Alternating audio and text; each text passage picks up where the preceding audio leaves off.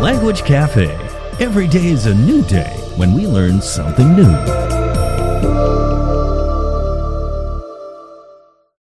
Welcome to Language Cafe, where learning is fun and fun is learning. I'm Lincoln. I am Manling. Now, Manling, the the word that we're using today, the word that we're looking at, very small word, Very small. very small How word. small? Yeah, only four, only four letters actually. Oh, ah, okay. So it might actually be one of the uh, one of the shortest words that we have discussed so far. Mm-hmm. And uh, that word is to uh, is dis. Do you remember we learned something like a flaff or whatever? that's Mm, still faff. five letters. Yeah, that's Ah, four- faff. four. Oh, that's also faff. Four, yeah. Four. Mhm. So dis is like. mm, let me let me let me It's like a disc. K- k- like a disc. No, but like you know, um, sometimes you're very busy. Mm. All right, you're very busy. You're on the phone.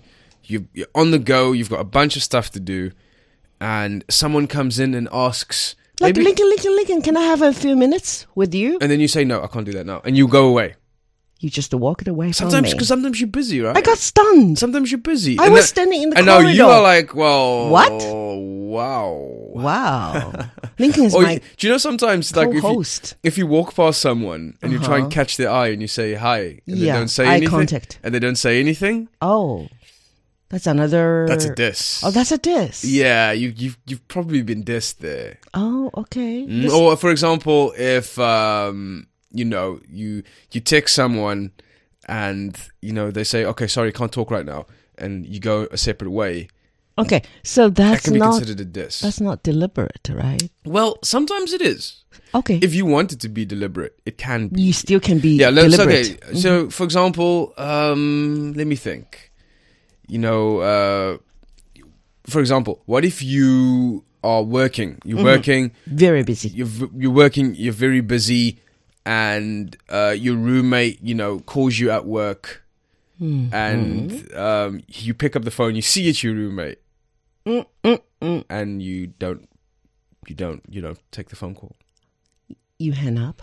Yeah, Really? that's a diss. that's a deliberate one That's a deliberate one. because you Or- don't like her. or, or him for, for that Him. matter or for example and this is wh- where it's used very often as well is if um you know people are arguing you know Mm-hmm. or like okay let's say not people are arguing let's cut that Mm-hmm.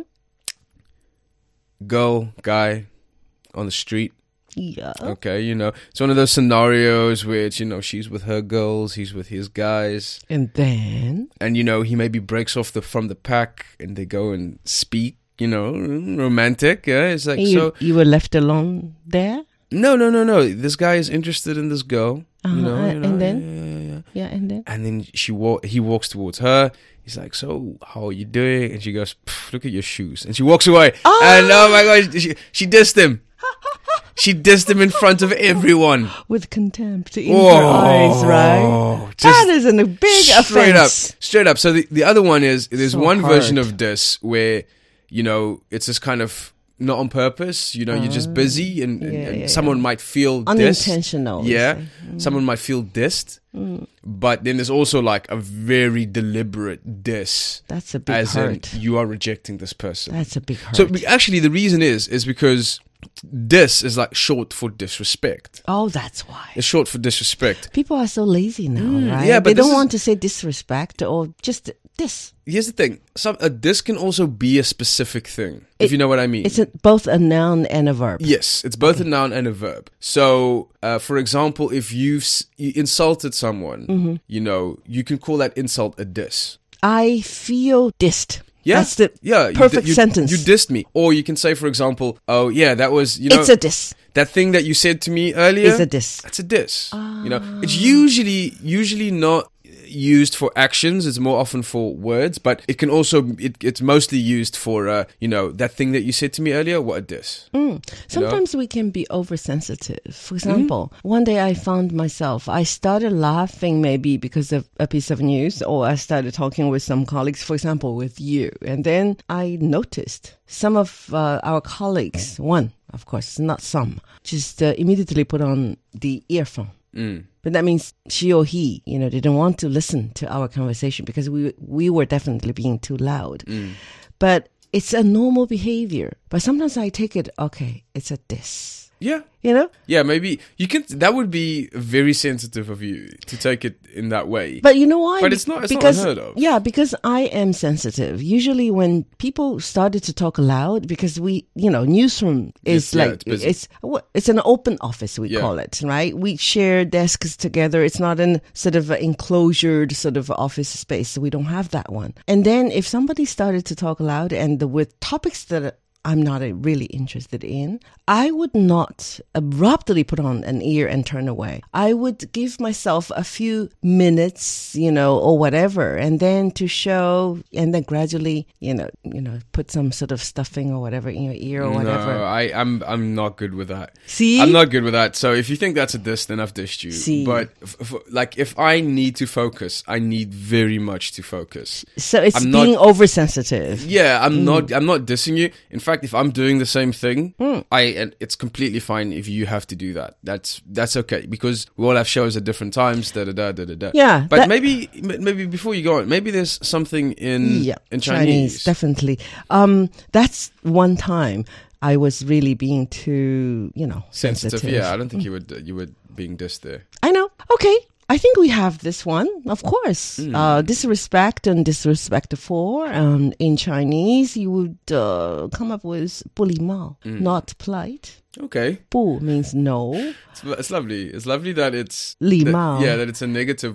It's not necessarily a specific word. Mm, Yeah, but maybe it's not an act. But the difference, yeah, okay. Then I can put some 不礼貌的行为，行为 means act. This 不礼貌 could be an attitude, right? Okay. But the this thing has a thing in it. Either you're doing that thing, right? Okay, and then 不尊重, it's the same thing. Do not respect people enough. Okay. 不重视, that means do not take things seriously. I see. So you were were being light. How do you say lightened? Do we have such a word? Treated lightly. Uh, yeah, you there's- were there's- being treated lightly, or you know, like not you, seriously. um, you were being uh, brushed off. Yeah. brushed off. Yeah. A much more um, colloquial word that we'll look at at a later time is you were being mugged off. oh, you're being mugged off, or yeah, you were you're being, brushed yeah, aside. Yeah, Uh-huh. you're being brushed aside. But we can look at that at another time. Interesting. So let me uh, try, huh? Um, for example, I think th- this thing always happened between me and my mom. Okay. Mom is in her eight, early 80s. You know, she's m- miss all the kids, you know, things like that. And then I would say, um, Mom, I'm sorry if I dissed you this morning by handing up the phone.